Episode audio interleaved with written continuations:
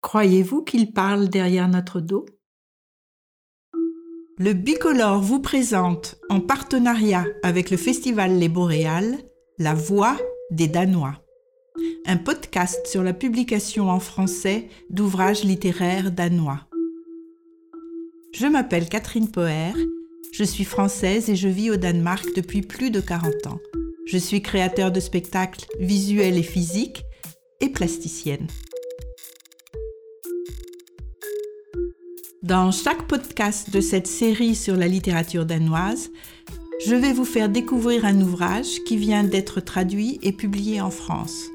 Je vais dans chaque épisode partager avec vous ce qui titille ma curiosité, me fait réfléchir, me tient en haleine et j'espère bouscule mes certitudes et même peut-être transforme ma vie.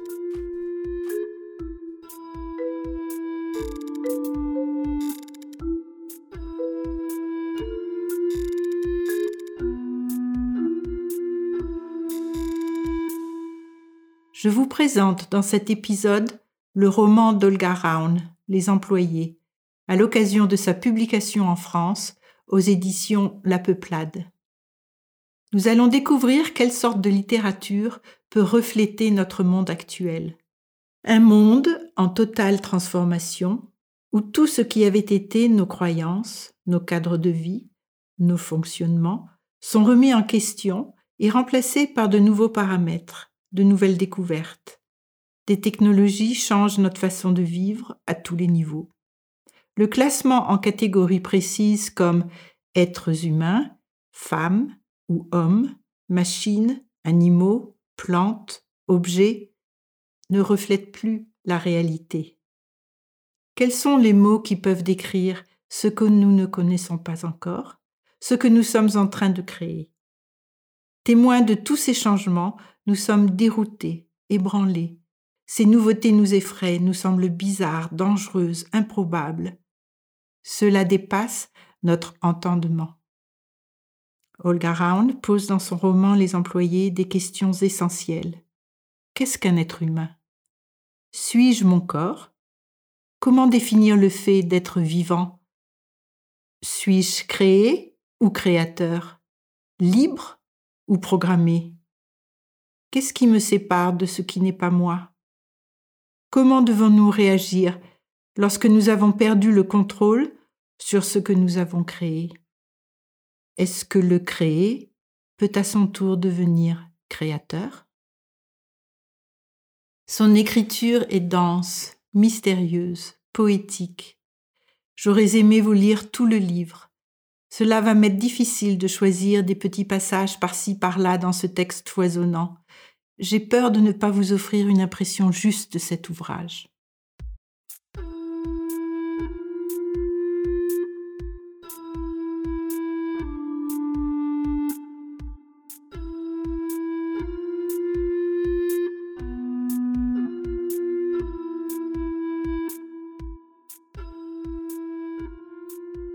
J'ai demandé aux traductrices Christine Berlioz, qui est française, et Laila Flick-Toulson, danoise, de me raconter comment elles ont vécu leur plongeon dans les mots, les images d'Olga Raun.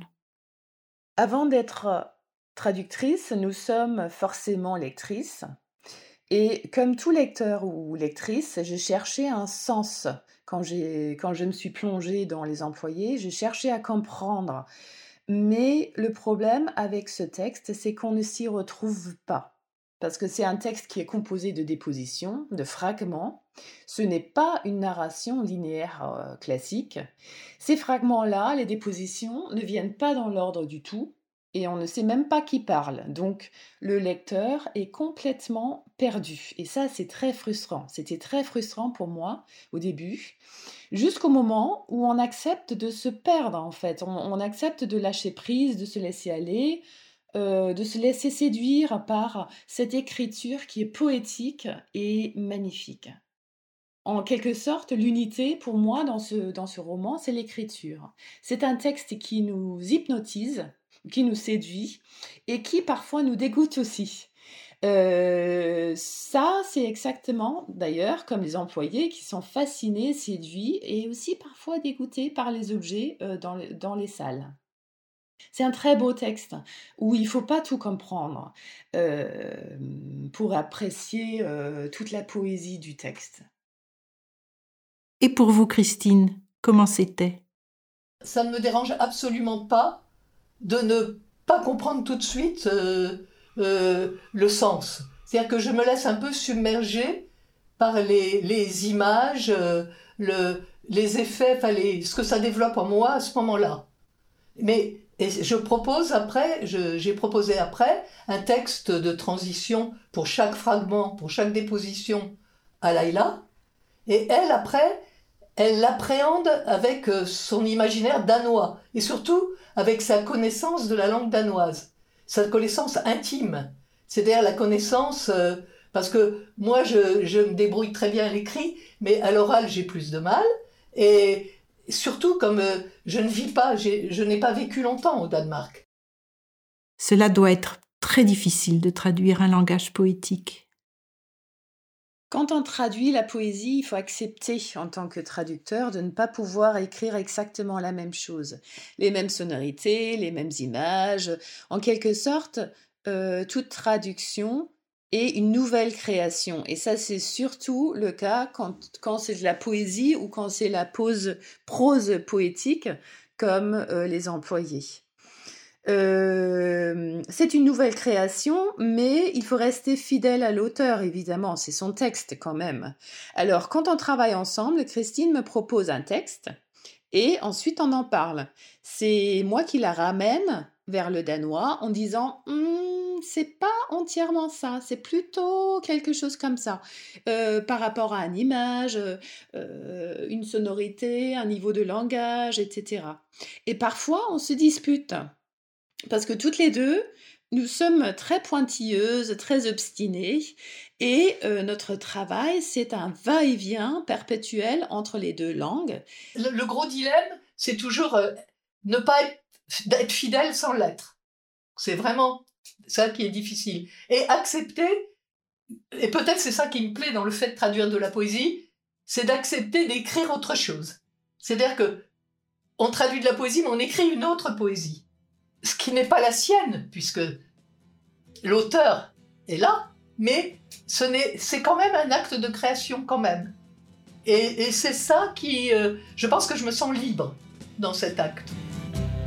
Ground control to Major Tom. Ground control to Olga Raun nous emmène très très loin de la Terre, sur un vaisseau spatial qui est en orbite autour de la planète Nouvelle Découverte. Attention au décollage. 10, 9, 8, 6, 5, 4, 3, 2, 1, 0. All engine running. Il n'est plus possible de voir la Terre depuis le six millième vaisseau. Étiez-vous là quand nous avons perdu tout contact visuel avec Home Base? Je me trouvais dans la salle du panorama et je regardais la planète. Au cours des semaines précédentes, elle était de plus en plus petite. Ensuite, elle n'était guère plus qu'une étoile. Je la regardais intensément, c'était une question de minutes avant que je ne puisse plus la distinguer des autres étoiles. Elle n'était plus qu'un point blanc. Maintenant, je ne sais plus où elle se trouve. Il est impossible de conserver son sens de l'orientation sur le six millième vaisseau. Nous aussi, lecteurs, perdons notre sens de l'orientation. C'est ce que désire Olga Round. Nous devons être mystifiés, accepter de partir vers l'inconnu, il m'a fallu reprendre la lecture des premières pages plusieurs fois. J'étais perdu, lost in space. Je ne comprenais pas ce que je lisais, et puis tout à coup, le récit m'a saisi. Je me suis engouffré entre les mots, dans les images, dans le mystère d'une histoire qui n'est pas une histoire, dans le sens traditionnel du terme, mais une série de petits textes qui sont les dépositions des employés du six millième vaisseau à une commission mystérieuse composé de personnages habillés en noir, dont on ne voit que les mains qui écrivent. Il n'y a pas un personnage principal, mais 179 employés, tous aussi importants les uns que les autres. Ils n'ont pas de nom, ils sont juste un numéro. Mais c'est quoi ce bouquin? Jamais, j'ai jamais vu ça. Eh bien, je vais vous le dire ce que c'est. C'est un livre vraiment original d'une très grande écrivaine. Elle a reçu le prix littéraire de Politiken, a été nominée pour plusieurs prix internationaux et en particulier le Booker Prize. Vous avez certainement deviné que je vous parle d'un roman de science-fiction. Olga Raun n'est pas une écrivaine de science-fiction. Elle est une poétesse qui n'a pas peur d'expérimenter, de pousser les barrières du langage. La sculptrice Léa Gultite Hestelon lui avait commandé un texte pour le catalogue de son exposition. Après avoir publié trois recueils de poèmes et un roman, Olga Raun traverse une crise. Elle n'arrive plus à écrire. Quel soulagement de recevoir une commande. Elle commence à écrire sur le travail de la plasticienne, et très vite, une page devient deux, puis trois, puis une soixantaine. Elle écrit à nouveau. Le roman Les employés est son deuxième roman.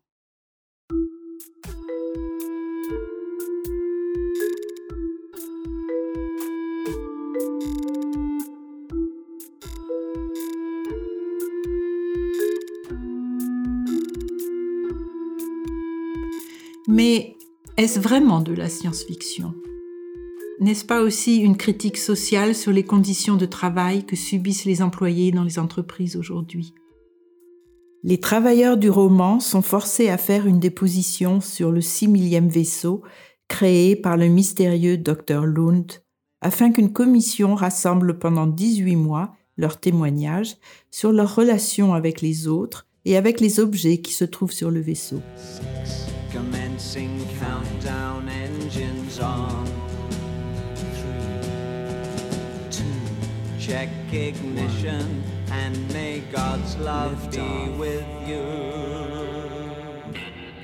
Je vais vous lire le premier texte du livre. À travers la transcription fidèle des dépositions des sujets, nous avons souhaité donner un aperçu du travail quotidien sur place et examiner à quelles influences possibles les employés avaient pu être exposés. Comment ces influences et possiblement ces relations ont pu entraîner des changements constants chez les employés, dans quelle mesure on estime que cela a joué sur la baisse ou la hausse de leur implication au travail, sur la compréhension de leurs tâches, sur leur aptitude à assimiler de nouvelles connaissances et de nouvelles compétences, et enfin, quelles ont été les conséquences sur la production? Nous les connaissons bien, ces techniques de management qui ont envahi nos institutions publiques, culturelles, nos hôpitaux, nos entreprises, afin d'effectiviser le rendement et de rentabiliser la production. Un système de contrôle et de défiance à l'égard des travailleurs. Olga Raun, dans une interview, dit que ce n'est pas nouveau. Depuis toujours, ceux qui s'enrichissent le font en exploitant d'autres. Tout ce qui n'est pas cher pour certains est payé très cher par d'autres. Mais en fait, tant que nous ne voyons pas notre planète comme un organisme, nous payons tous un prix.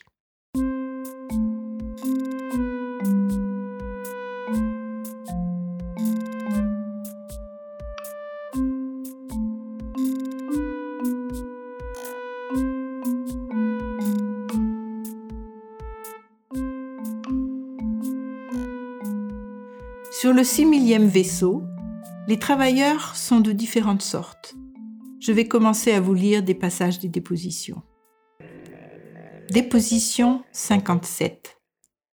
Il y a des humains et il y a les ressemblants, ceux qui ont été enfantés et ceux qui ont été créés, ceux qui vont mourir et ceux qui ne mourront pas, ceux qui vont disparaître et ceux qui ne disparaîtront pas. Et puis, il y en a qui sont un mélange. Déposition 15. J'éprouve beaucoup de satisfaction par rapport à mon ajout. Je pense que vous devriez l'élargir à plus de monde. C'est moi et en même temps ce n'est pas moi. J'ai dû me transformer totalement pour assimiler cette nouvelle partie. C'est, vous l'avez dit, aussi moi, comme de la chair et pas de la chair. Je suis un outil très utile à l'équipage. La déposition du numéro 10 nous démontre qu'il y en a qui ne savent plus qui ils sont. Je ne sais pas si je suis encore humain. Suis-je humain? Est-ce que dans vos papiers, on peut voir qui je suis? Et puis, il y a les réplicants. Cela demande 18 mois pour produire un répliquant. Après deux mois d'apprentissage, ils sont prêts à l'emploi. Ils ressemblent aux humains, ils ont une odeur, ils peuvent sourire, et sont très doués car programmés avec des milliers de données et efficaces au travail mais ils n'ont ni mémoire ni organe de reproduction. Ils sont reprogrammés tous les trois jours. Ils sont, comme l'écrit Olga Raun, coulés dans le programme comme une rose dans du verre.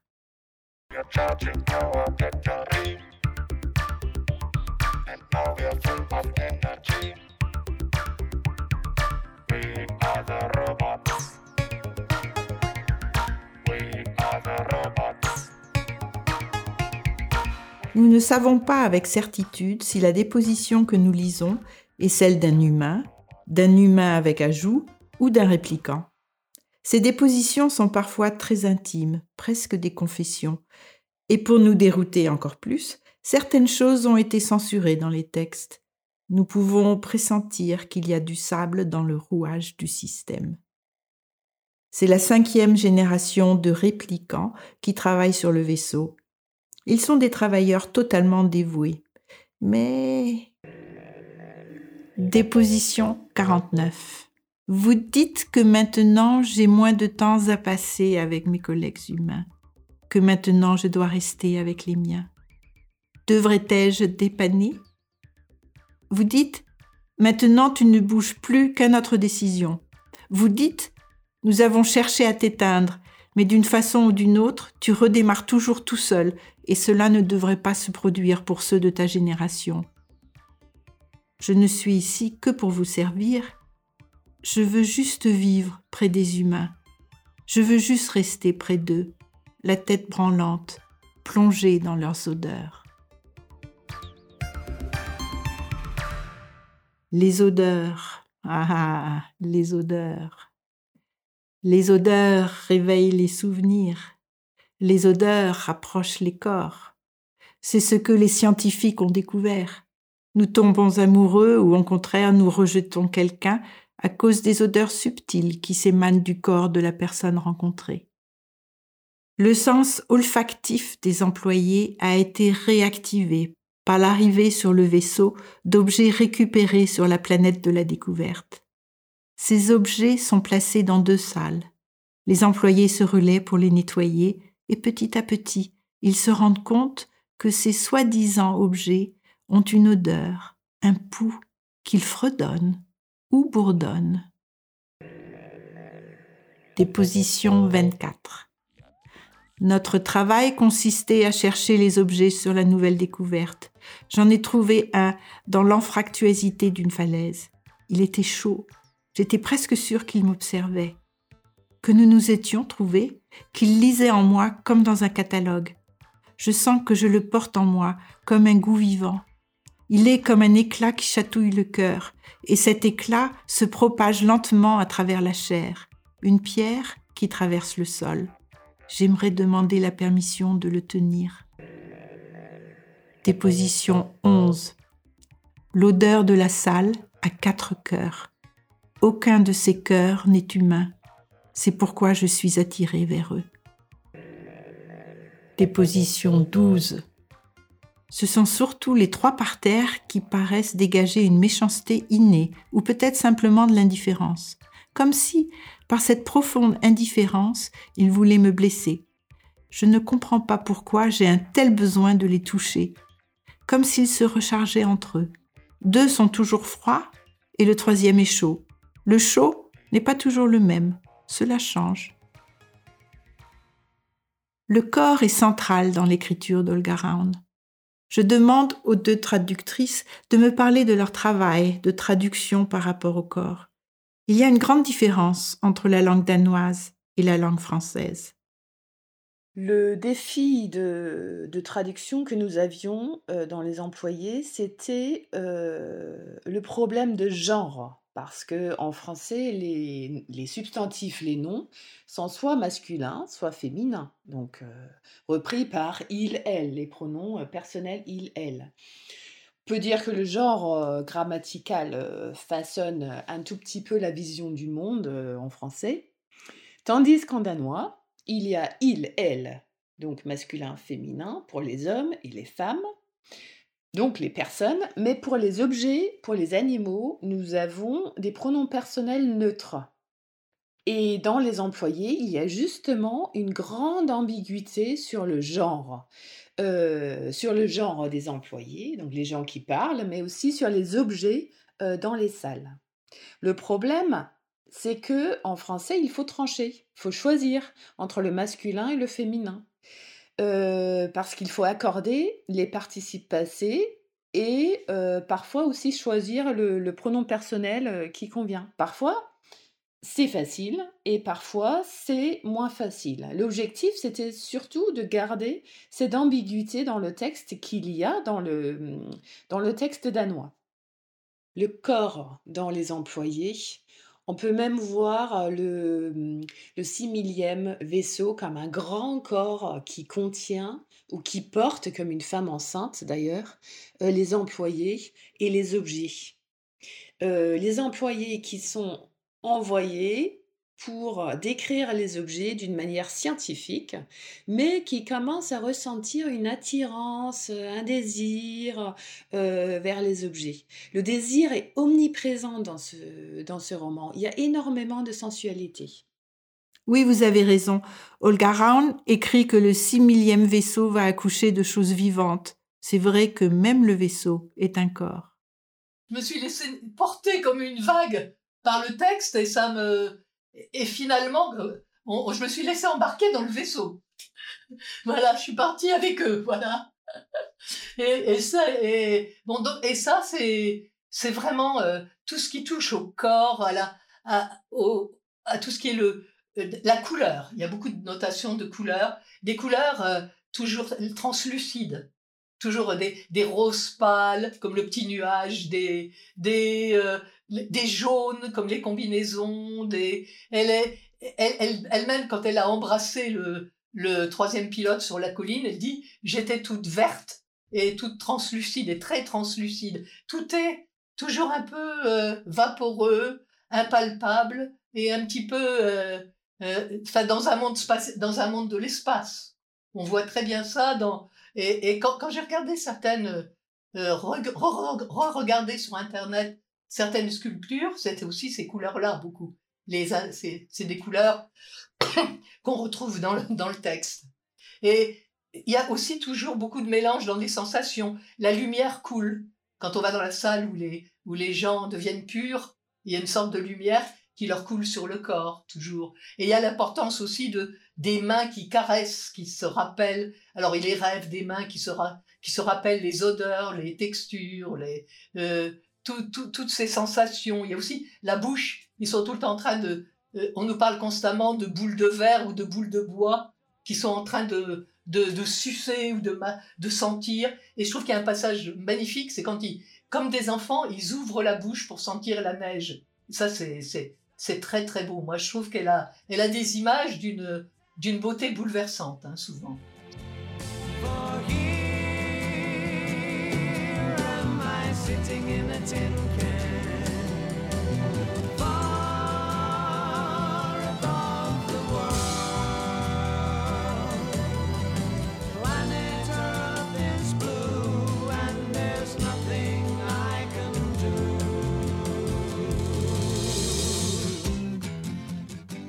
C'est le corps qui nous permet d'entrer en contact avec le monde, les autres, tout ce qui nous entoure. Olga Raun décortique comment les expériences vécues sensuellement laissent une empreinte indélébile dans notre esprit. Je pourrais peut-être dire dans notre âme. Les humains sont touchés par ces objets. Ils ont peur de leur faire du mal. Nous sommes comme cela, nous les humains, nous nous lions, nous nous attachons à notre entourage. C'est notre nature de nous transcender.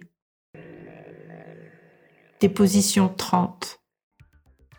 J'ai du mal à croire que les objets des salles n'aient pas de sentiments, même si vous me l'avez dit. Si par exemple j'ai oublié d'en accrocher un comme il le faut, et qu'il est resté par terre plusieurs heures, et que je le retrouve là, en train de bourdonner au sol, j'ai alors l'impression qu'il souffre, que cela l'angoisse d'avoir été tout ce temps dans un état d'urgence. J'ai alors la quasi-certitude d'avoir trahi cet objet, de lui avoir infligé une douleur physique, et j'ai honte. Les soi-disant objets pénètrent dans l'inconscient des employés et réveillent leurs rêves. Qu'y a-t-il de plus subversif que les rêves? Dès que nous rêvons, nous sommes en contact avec ce qui nous manque, ce qui était bon dans le passé, et que nous avons abandonné ou perdu, et ce que nous souhaitons pour le futur. C'est une bombe qui peut tout remettre en question. Déposition 6. Quand ont commencé les rêves Oh, après les deux premières semaines, je crois. Dans le rêve, tous les pores de ma peau sont ouverts et je vois que dans chaque pore, il y a une petite pierre. J'ai l'impression de ne pas me reconnaître. Je me gratte sans arrêt jusqu'au sang. Les rêves apportent non seulement des maladies cutanées. Plusieurs membres de l'équipage ont tout à coup une éruption de verrues, mais aussi des hallucinations sur les odeurs, des rêves violents, une activité intellectuelle excessive, quasiment pathologique. Les humains deviennent nostalgiques. Ils se rappellent avec douleur ce qu'ils ont quitté. Ils se plongent dans leurs souvenirs au lieu de se concentrer sur leur travail. Ils se rappellent que quand il pleuvait sur la plage, l'eau de mer était plus chaude que la pluie. Ils se souviennent d'un concert, d'un jardin, d'un essaim de coccinelle, du riz qui reste collé sur un plat humide, de raisins secs qu'un enfant aurait laissé tomber, d'une fleur fanée qui a perdu ses graines, de la sensation d'avoir un enfant dans les bras. Ils se souviennent d'un savon dans la baignoire, des fourmis à l'assaut d'une bouteille de sirop. Ils se souviennent du goût des fraises, de la crème fouettée sur une banane, du ciel rose pâle, de la route mouillée, des oiseaux sur les fils électriques, de la danse des flocons de neige. Oui, de la météo.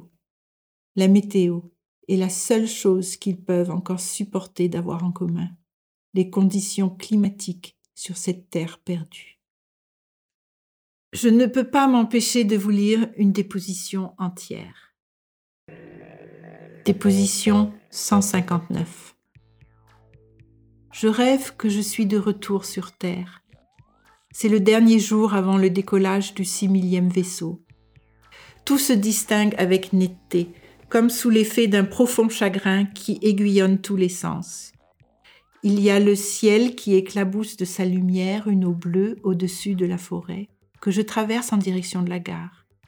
Il y a les feuilles sur chaque arbre, et en se tournant, elles sont des petits miroirs dans l'été.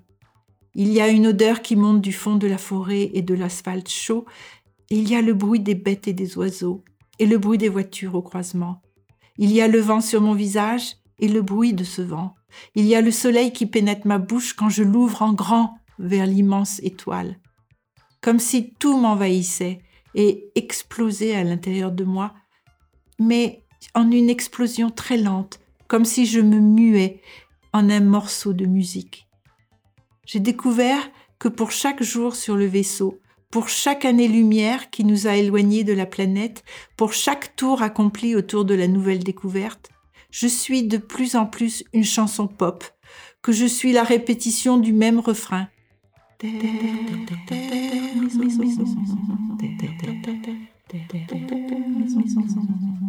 Mon enfant, quel âge as-tu maintenant? Il hurlait de joie sur le pont du chemin de fer. Je me fiche du conflit. Dites-moi ce que je dois faire et je le ferai. Je n'ai pas réussi, même si je l'ai vraiment essayé, à établir la même forme de vie ici, sur ce vaisseau. Le travail ne m'a pas suffi. Je ne me retrouve plus. Tous les jours, il y a dans mes mains le besoin de s'enterrer profondément dans la terre, de s'enfouir dans une sécurité qui accueille ma mort et la transforme en la sienne propre. Écoutez cette phrase encore une fois. Tous les jours, il y a dans mes mains le besoin de s'enterrer profondément dans la terre, de s'enfouir dans une sécurité qui accueille ma mort et la transforme en la sienne propre. Olga Raun est vraiment une poétesse. Dans un interview, Olga Raun dit que les rêves et l'inconscient sont comme un sac à dos bourré. C'est une évidence pour moi qu'elle va chercher profondément en elle les images qu'elle nous dévoile. Euh, vous avez parlé de l'importance de l'inconscient, c'est vrai, tout est rêve, tout est rêve. Alors, il y a Dromeux, il y a Dromeux, on le trouve, euh, les rêves euh, partout. La phrase que je préfère, c'est quand elle dit Je rêve de traces d'oiseaux dans la neige. Je voudrais l'entendre en danois parce qu'en français, je l'aime beaucoup en français, mais je trouve que le, le je sais pas, il y a pour moi quelque chose de très beau en danois dans cette, dans cette phrase qui peut-être pour je sais pas si ça pour des Danois aussi, je pense, hein. mais c'est il y, a, y a dans l'image de l'impalpable, c'est pour moi c'est magnifique des traces d'oiseaux dans la neige, dans l'image de ce qui dure pas.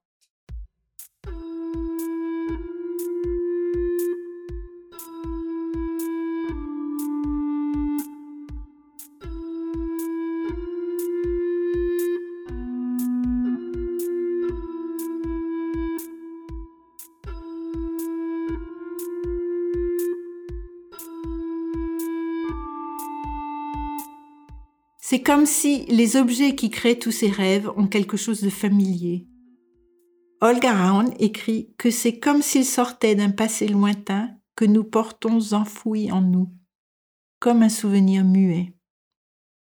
Comme la réminiscence d'être une amibe ou un organisme unicellulaire, un embryon en apesanteur dans l'eau, les humains découvrent que les objets sont eux, peut-être avant d'être nés, dans l'éternité sans gravité, lieu d'avant la vie sur terre que nous aspirons à retrouver, peut-être après la mort. Quant aux réplicants, eux aussi se mettent à rêver. Ils découvrent le sentiment de l'amour en caressant un objet sur leurs genoux ou en regardant l'hologramme d'un bébé tout en s'étreignant eux-mêmes. Déposition 52 j'ai une bonne collaboration avec la cadette 8 que j'ai appris à connaître au cours de notre travail. Tout comme elle a la nostalgie de la Terre, j'ai en moi de la même façon une aspiration comparable, celle d'être humain, comme si je l'avais été autrefois et j'en avais perdu la capacité. Désormais, je ne suis qu'un ressemblant, mais ce n'est pas la même chose. Je ressemble à un humain et j'ai les sentiments d'un humain. Je suis fait des mêmes éléments. Est-ce qu'il vous suffirait de changer mon statut dans vos papiers? N'est-ce pas une question de nom? Puis-je devenir un humain si vous me dénommez ainsi?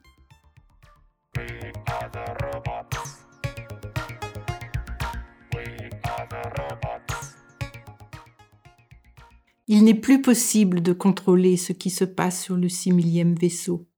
Les objets ont révélé aux employés qu'ils sont en prison en libérant leurs rêves. Les réplicants commencent à se reprogrammer constamment et à se créer eux-mêmes. Ils deviennent violents, incontrôlables. Les humains, eux, se perdent dans leurs souvenirs.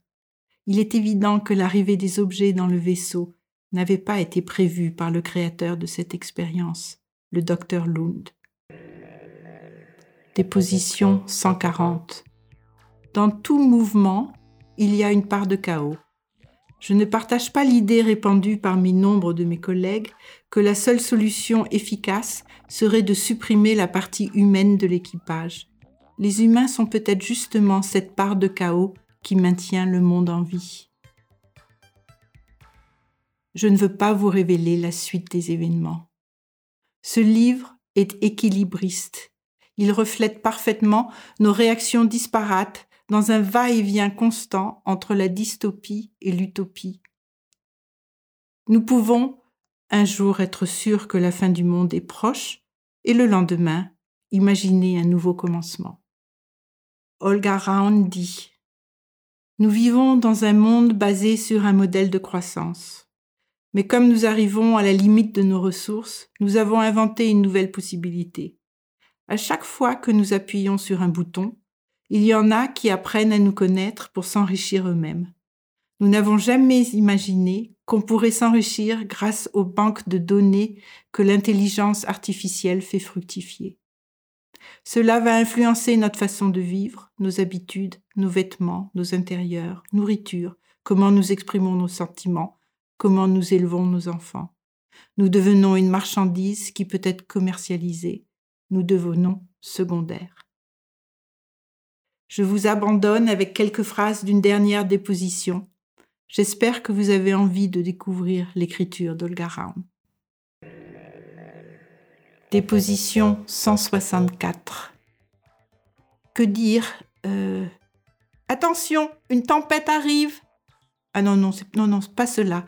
C'est pas ça que je voulais dire. Peut-on joindre ma famille? Est-ce possible? Ou bien le message va-t-il davantage concerner, euh, oui, je sais pas si j'ose le dire, toute l'humanité Les humains? À bientôt pour un prochain épisode.